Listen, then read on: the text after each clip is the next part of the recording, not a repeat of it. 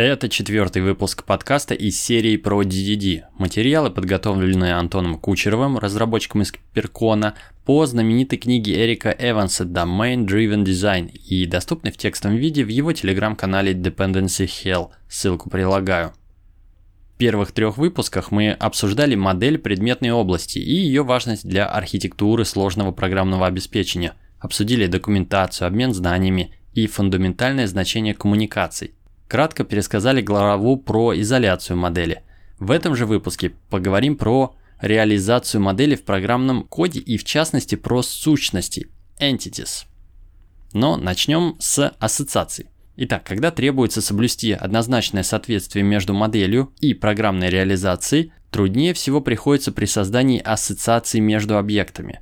В реальной жизни существует множество ассоциаций многие ко многим, и значительная часть из них – естественно, двунаправленного характера. Но слишком общие ассоциации усложняют их реализацию в программе. Более того, они несут слишком расплывчатую информацию о природе тех или иных отношений. Существует несколько способов сделать ассоциации более удобными и управляемыми. Например, можно свести отношения к однонаправленным, прослеживаемым в одном направлении, или вообще устранить несущественные ассоциации. Важно ограничить взаимосвязи до минимума. Двунаправленные ассоциации означают, что два объекта можно понять только совместно, как одно целое.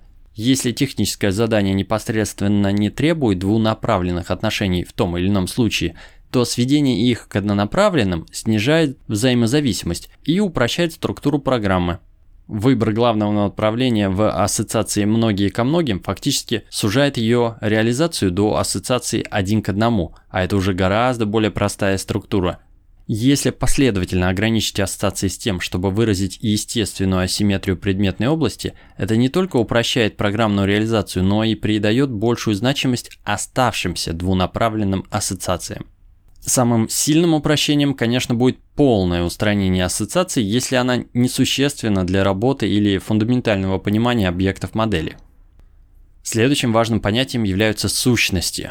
В объектном моделировании главное внимание обычно фокусируется на атрибутах объекта, но для фундаментального понятия сущности главное не атрибуты, а абстрактное непрерывное существование в течение всего жизненного цикла, даже с переходом в различные формы.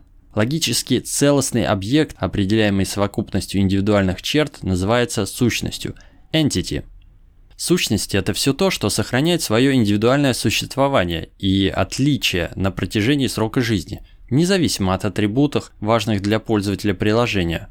Это может быть человек, город, автомобиль, лотерейный билет или банковская транзакция. При моделировании объекта совершенно естественно думать о его атрибутах, и очень важно думать о его поведении, рабочих функциях. Но основная функция сущности – поддерживать непрерывность своего существования таким образом, чтобы ее поведение было понятным и предсказуемым.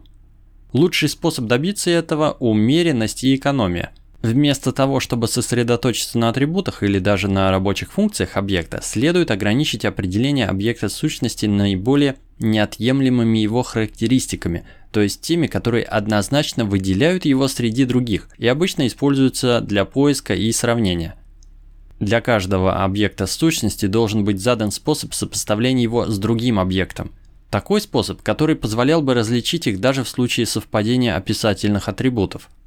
Идентифицирующий атрибут должен гарантированно оставаться уникальным в пределах системы, даже в распределенной системе, даже в архиве. Иногда некоторые атрибуты данных или комбинации атрибутов гарантированно являются уникальными в пределах системы, например, в силу наложенных на них требований.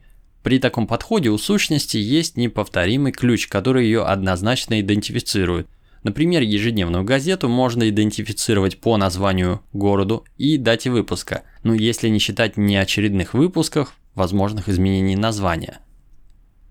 Если из атрибутов объекта нельзя составить действительно уникальный ключ, то есть другое типовое решение. Каждому экземпляру присвоить символ-идентификатор, число или текстовую строку, не повторяющийся в пределах класса. После создания идентификатора и помещения его в атрибут сущности, его следует сделать неизменяемым. Он никогда не должен изменяться, даже если среда программирования не может напрямую принудить программу к выполнению этого требования.